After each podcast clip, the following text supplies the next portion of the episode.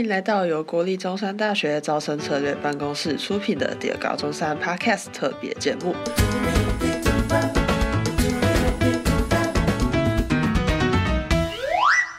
我是今天的主持人水豚。日前，国立中山大学材料与光电科学学系邱正为助理教授接受了 ICRT 的专访，推广本校全英语教学计划。邱教授指出，中山大学希望加强与国际社会的互动，吸引国际人才的同时，也为学生提供更多与世界接轨的机会。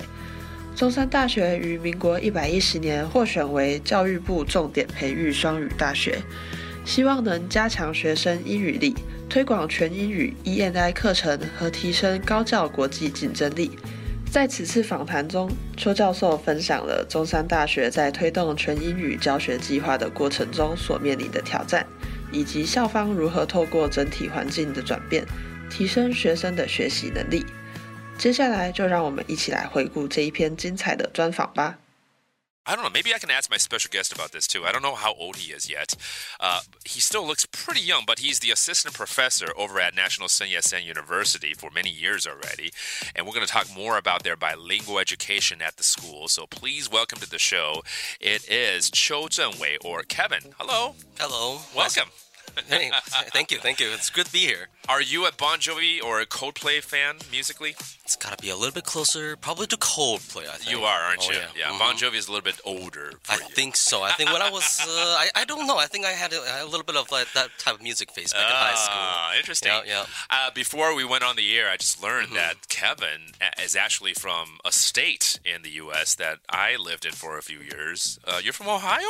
Oh yeah, I'm from Ohio, right around the Akron area. Oh, wow. A little bit north of there. Wow. Yep. You grew up there. You're born and raised. Well, I wasn't born and raised there, but Okay. I basically grew up there. Okay. So started like primary school there, and then all the way through middle school, high right. school, All right, all right. yeah, university school, and then and then uh, into Case Western University, and Ah. then went on to Chicago, Oh, there you go. And the then Midwest. came back here. For, a few years now. Yep. Well, you fit right into the National Yat-sen University curriculum, I'm sure, because of your bilingual skills, and they That's are right. very uh, hardcore on this right now, right? Yes. The program on bilingual education for students uh, is something that the, the Taiwan is even valuing so much right now, and so you guys have been selected as one of the four key cultivation schools for that program. Uh, tell us, you know, why is the school putting in so much effort? So it, it's kind of like a let's put it this way: it's a international trend where a lot of the uh, was it the, our graduates are seeking opportunities abroad, or we have uh, a lot more opportunities abroad, and there's a lot of engagement that Taiwan's having these uh, opportunities for, and we want our graduates to be really prepared for that. So the best way to prepare for that is. Yeah. Give them a bilingual education, Right, Right, right. and then give them the style and the uh, mannerism of a uh, American educator. Right. That's something that I can bring along. Right. So, with that, I think it makes them a lot stronger as English speaker and as communicators. Yes, in, indeed, yeah. Right. And and I think it's not just about bringing that language to the school. It's like you said, it's bringing cultivation, and so you're bringing that culture, Mm-hmm. Exactly. and and the education system, if you will, as well. That's right, that's right. Uh, there must be a lot of challenges though, because you know English is Mm-hmm. still not really an official, you know, uh, spoken language uh, in Taiwan yet. Although we're working towards that direction right now. Yeah. What are some of the challenges you see? So you see, the um, the, once again, it's probably bigger in terms of like the culture. It's not the language. Let's let's say Mm-hmm. Because we find that our students are very good with English, but their mannerism or the way we treat Mm. the uh, what's it uh, the English language or the we treat the educational subject. Let's say chemistry, for example. Okay. A lot of our students are very scared to ask questions. Right. And let's say I teach thermodynamics. Yeah. And our students are very worried, like, oh, what if I ask the wrong question? What am I gonna do? I'm like, that's okay. Right. And sometimes the students are worried, what if they use the the wrong language? Yeah. And I'm like, See that Doesn't alone. matter. That It's alone. okay. That is a subject that we talk about a lot, right? Like the Mm-hmm. education system in Taiwan is teacher teaches and student just absorb, and you don't need to ask questions. But coming from a Western background, of course, that is the reverse. You know, Exactly. We encourage people at at eight years old, you know, to start asking questions and, and be rebellious about certain things that Oh, you, yeah. Mm-hmm. you you teach in school. You know, it's, it's okay to be so. You know, Yeah. and and so that is something that uh, there's a learning curve, I think, because Mm-hmm. it's in the culture. It's it's not easy for people to get into that mo- mode easily Yeah. here in Taiwan. But the more you do it, the more you practice it, and the more the students at the university uh, is uh, involved with that, the, the more they're used to it, right? I mean, we yeah we want our students to really kind of gain this challenger mentality not not just in class and also to carry that along into their uh, what's it in their workspace right so such that they can take whatever that they have like Right. the skills that they have Right. and then really challenge what's the norm uh-huh.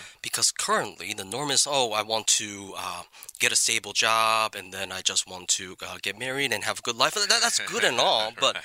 what if you want to do more Right. what if you want to do something different Right. and our bilingual program is something that i think should be taken as a opportunity Mm. as a chance Mm-hmm. so that our students could have a uh, very different future or a diff- Mm. very different opportunity that they never thought about before so that is kind of like the core of what we are trying to do Mm-hmm. and to prepare them for all of those uh, international opportunities so that they can work abroad Mm-hmm. and once again it's it's always going to be trying to bring them to something to a different environment Right, to right. challenge them Right. So I'm, I'm, I'm, I'm seeing that aside from you know the regular curriculum that you have Mm-hmm. and being taught in English, you guys also install maybe like workshops and something called like English Corner and whatnot. yeah, yeah. You know, to to cultivate that more uh, in, Mm-hmm. in their in their student life. So the uh, the bilingual education program is Mm-hmm. being uh, established at multiple levels. We have our department level, which I will get to in just a bit, but Mm-hmm. we have our university level, which are these English workshops, English corners, and they um, in, in English writing workshops. They help students prepare in general Mm-hmm. with their classes and then make sure that they have the basic skills to exceed, Mm. to succeed in their school, uh, in their schoolwork. So they're no longer afraid of using English to learn even more complex stuff. Once again, like thermodynamics. so Mm. Yeah, yeah. we want them to be prepared and be ready. Do you see that your students, because they get exposed to English so much uh, in school, that they are more interested in studying abroad uh, compared to other schools? Oh yeah, Yeah. Mm. Uh, definitely. So I used English regularly in uh, in my lab team. Mm-hmm. So I guess my lab team is where I use English the most, and they get the most amount of exposure. And Okay. uh, a lot of them they are interested in, in going abroad for their doctorate degree, Uh-huh. going abroad for a visit. Right. Say I have we have connections or students who are planning to go and visit Case Western Reserve. Mm-hmm. Once again, Ohio, Mm. and so very excited. yeah. There you go. And we have a lot of students who are very excited to uh, try to pursue a program with Akron, which we have a dual degree program Oh, with. you do? Oh, yeah. So that's something that's going to be very exciting and a great opportunity for them to earn both a master's degree at National Sun Yat-sen University Right. and Akron Okay. at the same time in five years, wow. including their bachelor's degree at Wow. National Sun Yat-sen Wow, University. talking about efficiency right there. Oh, yeah, that's a great deal. you know? So that's something I think it'll be very exciting for them. By the way, Kevin is an assistant Mm-hmm. professor for nanomaterials processing, polymer synthesis. You, very, very tech stuff that you're, you're teaching, actually, isn't it? Well, that, that's probably closer to um, to the research work that I do. Okay, that's the research work. Okay. Right, but I do allude to that uh, in Okay, classes. But right, the right. challenge is like our students they, they, they do need to be um, prepared technically. Mm-hmm. So nanomaterials, AI, Mm-hmm. and uh, what's it semiconductors. Mm-hmm. These are kinds of uh, what's the topics that we talk that we teach Mm. in different classes. I teach nanomaterials, for example, Mm-hmm. that prepares our students for these like nano world Right. and they make sure that they know what's going on. sure becoming a common ready. subject for young people now, right? These Oh, things yeah. that you just talk about, right? It, back, you know, 20 years ago, it might just be something that high tech people would get involved in, but now this is part of our everyday life that you need to learn about it, Yeah, right? it used to be something that's locked away in the ivory tower, exactly, but not anymore. Not anymore. Mhm. yeah. We see bikes that are reinforced Right. by nanomaterials, and we see a lot of materials. And batteries uses a lot of mat- nanomaterials, and everyone has a cell phone. yeah, there you go. And we're going to see a lot more in like electronic cars or Yeah. electric cars and, That's and things like that. That's so right.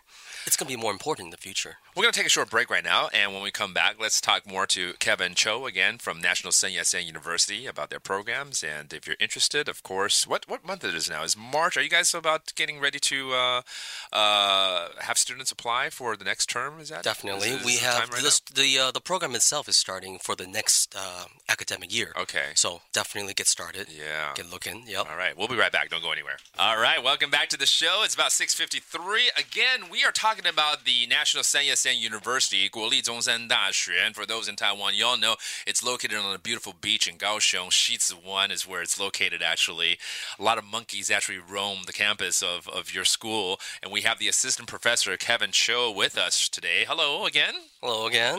Good to be here. So you made a, a trip to Taipei just for this interview, huh? You That's came- right. You came from Kaohsiung. Mhm. Oh, beautiful campus, of course. And we're talking about their bilingual program that they have installed for many years. Uh, they're also very proud of their exchange program that they have with schools around the world. That's right. Maybe Kevin, you can tell us and elaborate on that a little. Certainly. Yeah. We have a lot of um, what's it? Uh, exchange programs that Mm-hmm. our international office does a really tremendous job for, Mm-hmm. and they help us manage how our students have uh, opportunities to go abroad, to go to Europe, to do Mm-hmm. research, or just to take classes, or well, some of the times I, some of them just enjoy themselves and take a quick vacation before they graduate. Right. But uh, officially, they're there to take classes and enjoy a very different style of education. And that has been something that's been going on for many, many, uh, Mm. for several years. And we're still building more. Some of these are exclusive to certain departments. For example, our material science department, Mm-hmm. we have a collaboration with the Technical University of Darmstadt at, in Germany. Okay. And we also have our uh, program with Akron, uh, Mm. Akron University in Ohio. Uh, yeah, in Ohio, United States. Right, right. There we go. yeah, different, different Ohio. United States. Yep, yep, yep. You're very proud of, uh, of of your state for sure. Absolutely. Yeah, yeah. I, I- the I Buckeye have, State. I have not. Yeah, the Buckeye State. My dad is a Mhm. Buckeye. That's Yeah. why. That's why I lived. I lived there when I was a little kid because he went to Ohio State University. Mm-hmm. Right. You went to Case Western. You said. Yes. Fine school. Yeah. hmm Yeah. Our football team may not be as good, but you know what? yeah, you know what? We're still very proud of our Ohio friends. there you go. Go Buckeyes! Right. What's the mascot over at Sen Yat Sun University? Is University. Do you know? That I actually don't know. This- So- sorry, I threw you a tangent right here. I'm gonna get pinned for this, but I, I, I tend to think that our ma- our monkeys tend to be kind of like the Hey, bigger mascot than uh, than If- our school mascot. If anything, it should be the monkeys. I think so. Again, uh, Zhongshan University, very proud for their uh, bilingual program. And to high school students out there who are thinking about maybe applying in the years to come, what advice do you have for them? Hmm. This is a tricky one because I hmm. don't want to scare them off. But Okay. I want our students or our future students to really take this as a take it as an opportunity. Hmm. So like a challenge hmm. or a way to learn something different or learn in a different environment. And we're sure it's going to be a really rewarding experience because you're learning how to speak in English, how to learn in English, how to work in English mm-hmm. with the world turning more international as it is. Yeah. English is going to be a very important tool. Everyone needs to value that more. That's right. Yeah. So having a head start on that, uh, it's going to be very good for our students and for our graduates. We're, Yeah. we're really excited to bring this to them. Yeah, maybe a little scary in the beginning for high school students who don't don't command that language well. But because knowing the importance of it, you should dive into it, and you have a Mm-hmm. school right here that is ready for you to to to really grow with English, the culture, the, the education, and whatnot. So, you know, embrace it. Really, just embrace it. Dive in, head first, don't look back. Yeah, You'll be fine. there you go. If you, if there's anything, if something bad happens, don't worry. The university's always gonna be there for you. Yeah. It's gonna it's gonna be nice. That's how Kevin Yeah. chose to come from Ohio to Taiwan too. That's right. Dive in head first. I never look back. Well, thank you so much for your time. Yep. All right. Thank Have a so good much. night. Again, from Zhongshan University, Sun Yat-sen University in Kaohsiung, and you can learn more online. All right. Uh, just Google them. We'll be right back. 邱教授指出，双语环境不仅仅是语言的问题，文化价值、社会观点和生活色彩等，也都是值得交流的地方。当学生一进入中山大学，就可以探索各种不同的国际资源，如 English Club、西湾学院办理的各类工作坊、英文写作以及演讲比赛等等多元活动，可以借机认识到世界各地的学生以及文化，激发学生将来出国交换、留学或是修读双联学位的动机。此外，中山大学也和全国超过两百八十六所姐妹校签订合作协议，提供丰富的资源，支持有兴趣出国的同学透过交换计划到姐妹校研修，更有机会加入国际研究团队，参与国际专案。邱教授指出，蔡光系也引进了多位国际教师，建立海外联系，以吸引外国学生。中山大学的全英语教学计划不仅带动了国内外的文化交流，更建立了国际学术界密切的合作关系，为学生带来丰富的国际机会。最后，邱教授想告诉各位高中生，如果有机会，一定要申请 ENI 课程，不仅仅是语言，ENI 课程的学生可以获得更多扩展国际视野和文化交流的机会。此外，不用担心全英文授课会比较难理解。相反的，应该把它看作是一个练习技能、增加竞争力的机会。那今天的丢高中山特别节目就到此告一段落。如果想知道更多资讯，请到 Facebook 搜寻中山大学招生资讯，也欢迎到丢高中山的 Instagram 留言告诉我们。丢高中山，我们下次见，拜拜。